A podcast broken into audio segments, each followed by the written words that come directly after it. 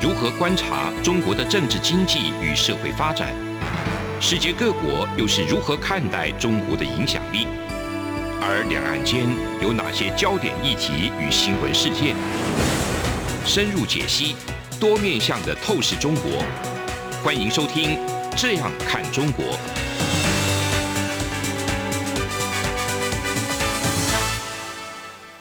各位听众，大家好，这里是中央广播电台台湾之音，我是主持人陈冠廷。您现在收听的是《这样看中国》，陈冠廷时间。最近主要的国际大事，特别是围绕在台海、围绕在这个印太区域的主要的大事，应该不出佩洛西众议院议长访台一事。那当然，这件事情已经被讨论甚久了。从今年四月就有佩洛西议长要访台的这一个传闻。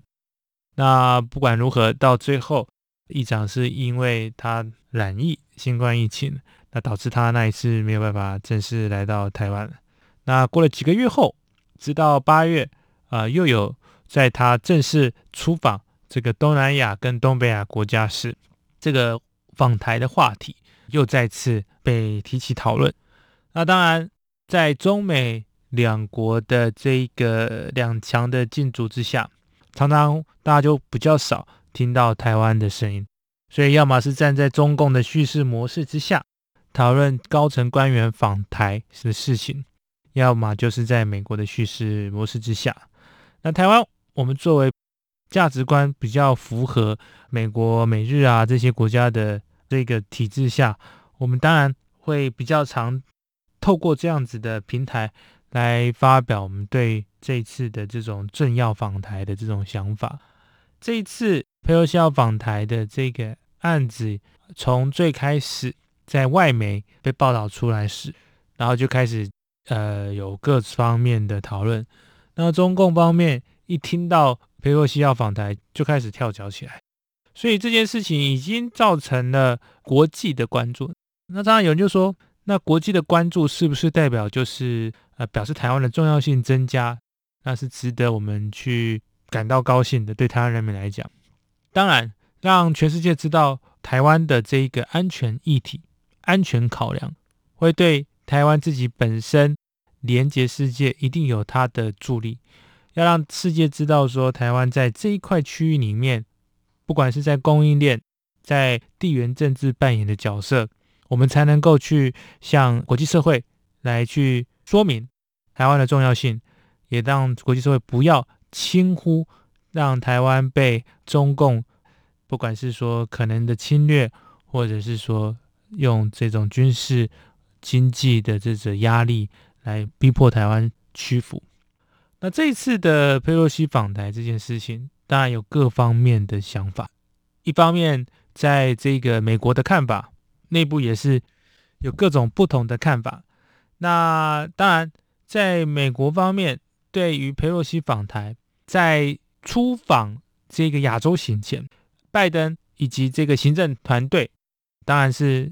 作为他们的行政的这个 executive branch，当然就是在行政机构，美国是三权分立，行政、立法、司法，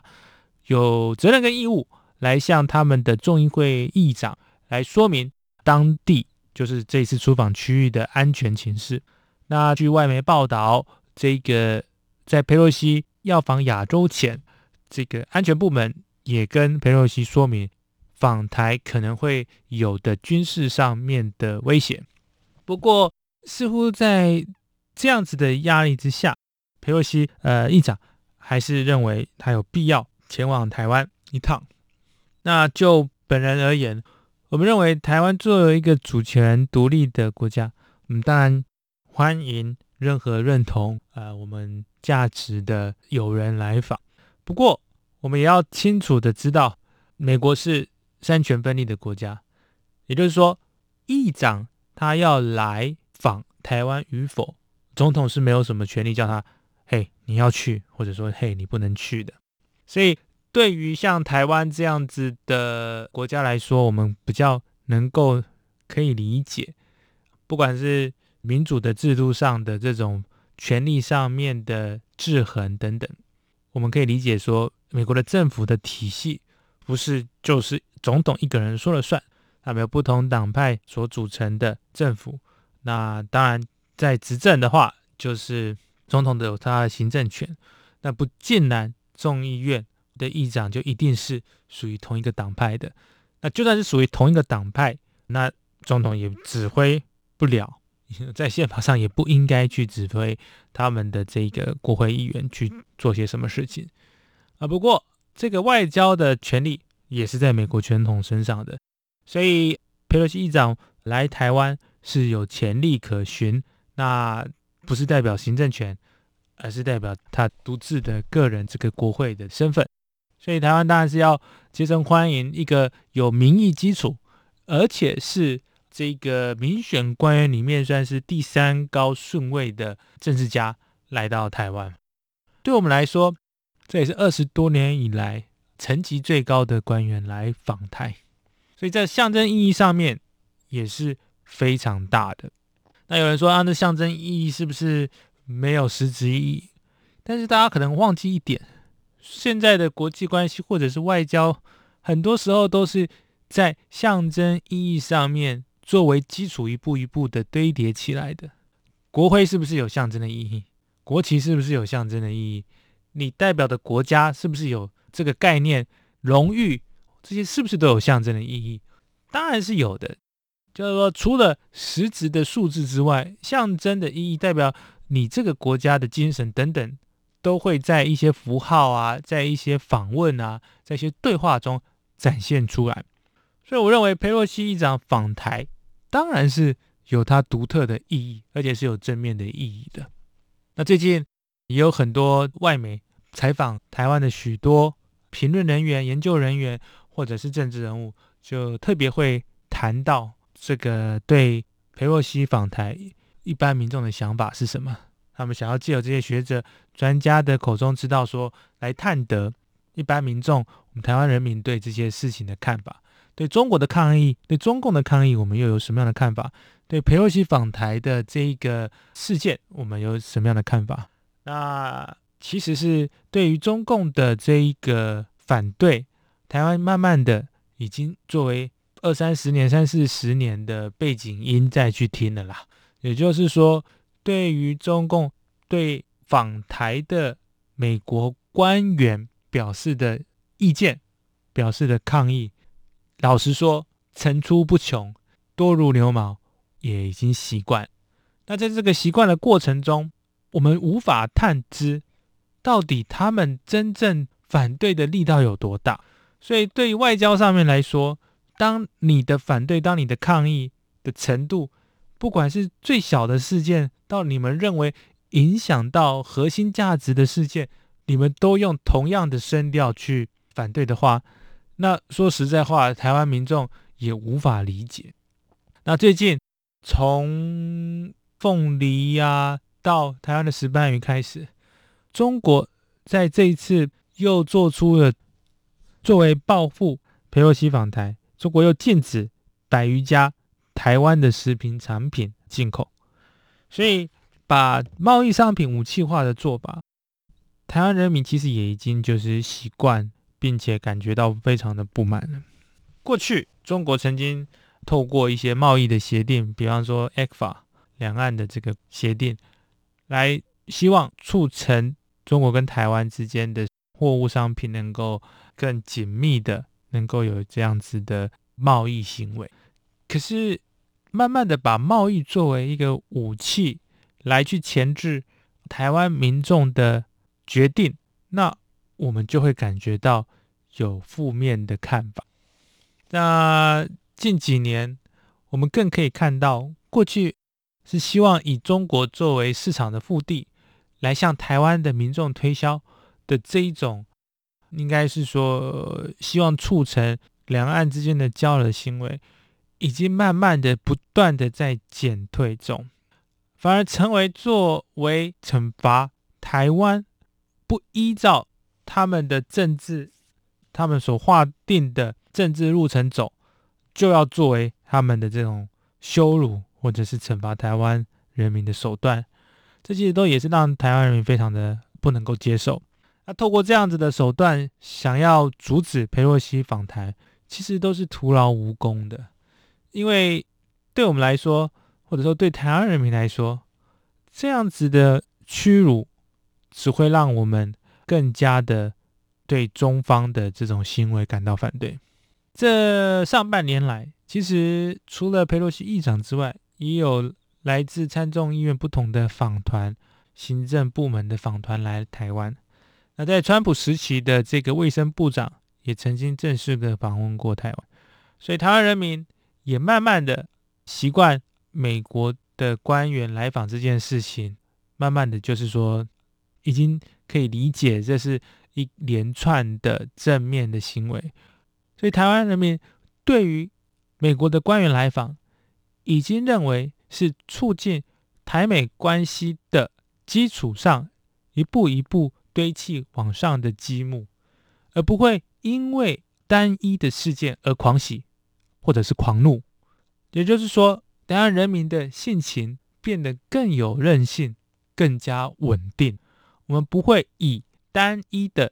政治人物来访作为狂喜，或者是没有来访就非常遗憾、非常失望。这样子的心性已经慢慢的随着台湾人民对自己更有自信之后，慢慢的已经有更好的韧性。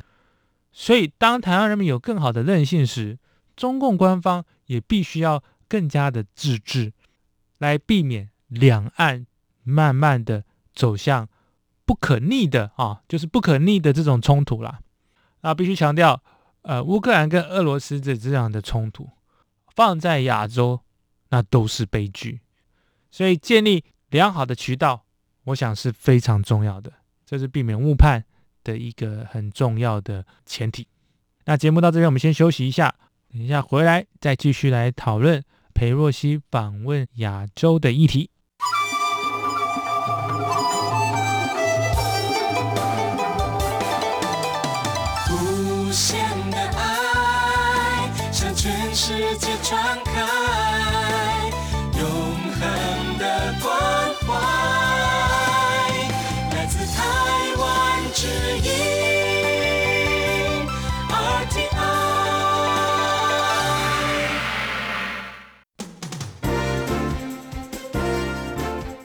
两岸、国际、历史文化与财经等角度透视中国的《这样看中国》节目，每周一到周五晚间九点三十分到十点在中央广播电台播出。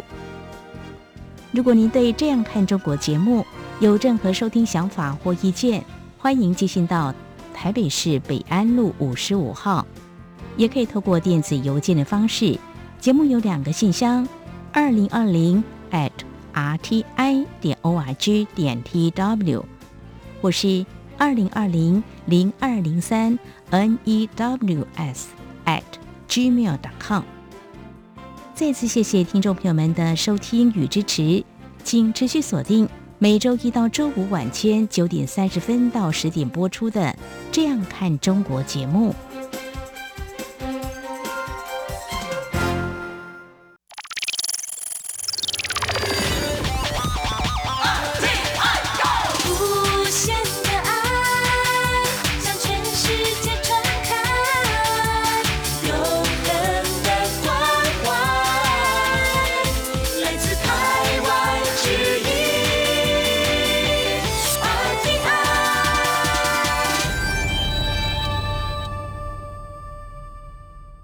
各位听众，大家好，这里是中央广播电台台湾之音。您现在收听的是《这样看中国》节目。前半段我们谈到裴洛西访台一事，那掀起了那个中美的这个潜在的冲突跟非常明显的角力。那我们也把台湾民众的心声也稍微分享，把我们这个稳定而且更加有韧性的心性。分享给所有在世界、在中国的朋友们，也就是说，在两岸情势下，慢慢的，台湾民众不会因为单一事件而再掀起波澜。我们是稳健的追求成为区域的伙伴，那当然也包含美国。那我们接下来要谈的是这一次中国的反应，还有这一个。习近平跟拜登谈话的重要性。那常常每次有重要官员来访台湾时，或者是台湾的军购案有什么进展时，那中共的喉舌胡锡进就会发表一些非常偏激的看法。那包含这一次他在推特的言论，更是挑战文明的下限。他说要把这个座机给射下来，当然后来被推特给禁言了，他赶快把那篇文章删除掉，去重新拿回这个账号。其实这就是战狼外交的延伸。那战狼外交对中国的名誉的损害，如同我们之前所讲的，实在是非常大。这样子的单方面的升高情势，会导致当佩洛西真正成型时，让中共很难去自圆其说，或者是找不到台阶下。那其实，在国际情势上来说，外交情势上来讲，你要升高局势是非常容易的。你的措辞只要强烈一点，你的这个军事上面只要更加的 aggressive 一点，就是更加的这个具侵略性一点，那局势自然而然就会变成紧张。可是你要降低情势，你要付出的代价就很大。你要建立互信，你要有不断的沟通，才能够让双方对彼此的敌意，或者是多方对彼此的敌意降低。所以这次胡锡进啊。这个在推特上面讲的这些话，某种程度是把利害，就利害关系哈，就是利益哈的利害哈，无限上纲，让中国没有办法在外交上面自己能够走出一个有折冲的道路。当你每次都无限上纲所有的你的对手国的举措时，那等于说你就把沟通的渠道给关起来了。比方说，我们这次众议院议长来访台这件事情，二十多年前就已经有潜力。那二十多年前的中国对于再一次的反应，确实是没有像这次这么激烈。也就是说，如果能够在有一个更高战略的基础之下，那肯定是有办法去做沟通的，甚至是说，台湾欢迎美国的国会议员来访这件事情。这也不是第一招，这是常态。在马英九时期有，陈水扁时期有，在李登辉时期也都有。如果无限上纲，把它成为是中共政权的根本的话，那当这个佩洛西议长访台定局之后，是否这代表着中共的所有的外交政策都失败？所以。这是非常不负责任的做法跟说法，我们也在此要呼吁中共官方能够避免这样子的做法，因为这没有办法反映出中国的利益，这也没有办法促成中国利益的扩张。某种程度，它不但害了中国，也害了在这此区域的所有的国家，因为你把局势升高了，对这个地方的。政治经济都会产生重大的影响。那接下来我们看到中共在中国沿海地区都开始有这一个军事上的演练。那台湾方面许多的这个呃战备状况也随之调整。那也就是说，这就是把不必要的冲突无限上纲，导致说我们都必须要做出反应。所以中共的。在外交词汇上面的运用，我想必须要好好思考，不要再让台海的局势成为各个国家都无法管控的风险。那拜登跟习近平两个多小时的对话，有人说是谈到的议题是非常广，有谈到台湾议题，也有谈到乌克兰议题等等。那其实我们必须要再强调一次，作为超级大国，美国以及区域强权并迈向超级大国路上的中国，他必须要想想自己在世界扮演的角色。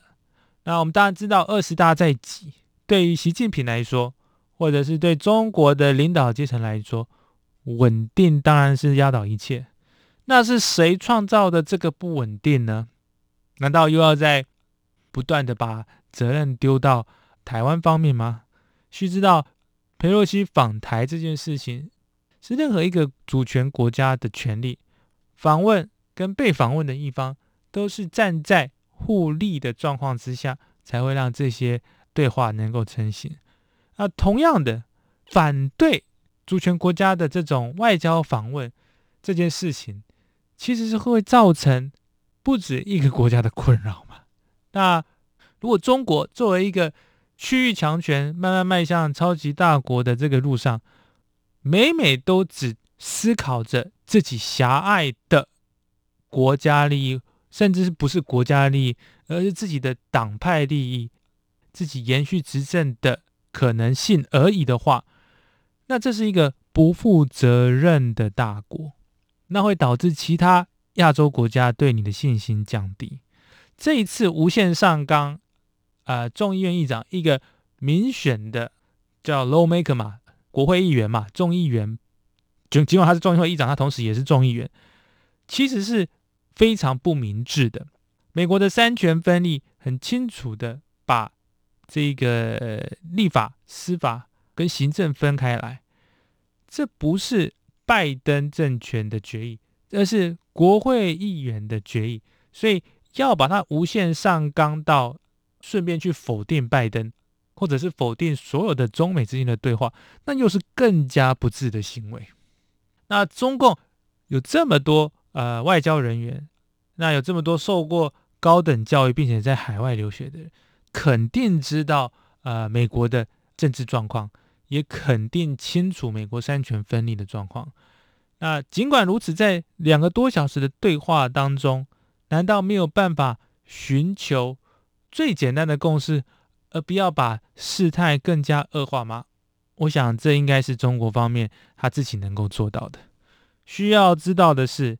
这一次是中国单方面把情势升高的，这是中国单方面把情势升高的。在美国的立场来看，国会议长访台是有潜力的，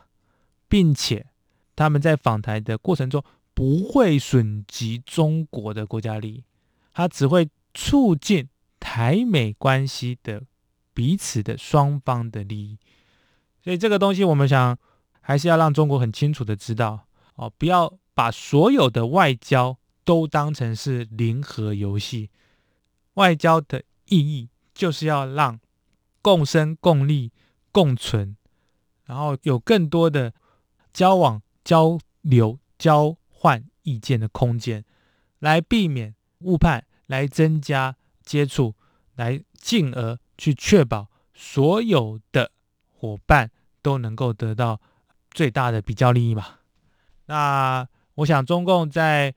与美国建交这么久了，跟美国当对手也好，当伙伴也好，这么久了，应该要慢慢学习到在外交领域上。不要再用这样一种恶霸的嘴脸来去伤害自己在国际的形象，也伤害到其他在这个区域的伙伴国。那最后，我想再借这个机会啊、来分享关于台湾的声音的部分。那在这次裴洛西访台这件事情，很多人都把焦点放在中美关系，或者是把焦点放在中美角力，台湾永远都当作是一个具有安全挑战的区域，把台海都当成是只有这个呃面临战乱的可能性。但其实这样子的看法对整个台湾来说是不公平的。我们台湾从自然来讲，从文化人文的方面来说，它都是一个非常独特，我觉得是生意盎然的地方。那它被大家关注到的点，我认为可以是更多元的。可以看看我们的文化，看看我们的活跃的民族，看看我们在人权方面的琢磨，看看我们经历过的这一切历史。那有些地方，我们的优点是可以被世界看到，那我们的缺点也是可以跟世界呃去学习的。那台湾在这几年只被看到作为单一的议题被看到，我是觉得蛮可惜的。作为一个科技强国，作为一个经济强国，作为一个中等的强国来说，台湾的魅力不仅仅止于此。那我也希望在这么多媒体关注的同时，能够看到台湾美丽跟比较不美丽但值得去体验的一部分。就像我们上周访问李问李先生一样，我们谈到妈祖，我们谈到台湾的离岛，台湾的美妙的自然环境，还有这些特有的物种在台湾生根茁壮。那我认为这一些都是非常呃值得世界去看到的。我们的物产也很棒啊。那不要说只关注在单一议题，就是战争、战争、战争这样。那台湾不仅仅如此。过去四五十年来，台湾虽然在国际社会上没有受到广泛的承认，那我们的独特的经济跟民主的这一个表现，还是被世界看到。但是我们不必特别自卑，也不用特别自傲的说要让世界一定要看到什么，不要让世界看到什么。我们作为一个自然、真诚、坦率的国民，去面对世界的挑战。我想，诚实自然就是最好的方法，也就是最好推销台湾的一个方法。那尽管呃这几周台湾得到的关注频频跃上国际媒体，当然有好有坏，不过也希望未来不管是我们个人、公民、团体到政府，我们都能够更加有自信的说，台湾不仅仅只是你们所想象的这样而已。那这也是对中国的朋友们想要传播的概念。台湾不仅仅是中共所想象的这样而已。欢迎未来在疫情解封之后，能够来体验台湾的各种不同的酸甜苦辣。再次感谢大家的收听，这里是中央广播电台台湾之音。您收听的是《这样看中国》的节目，我们下周再见。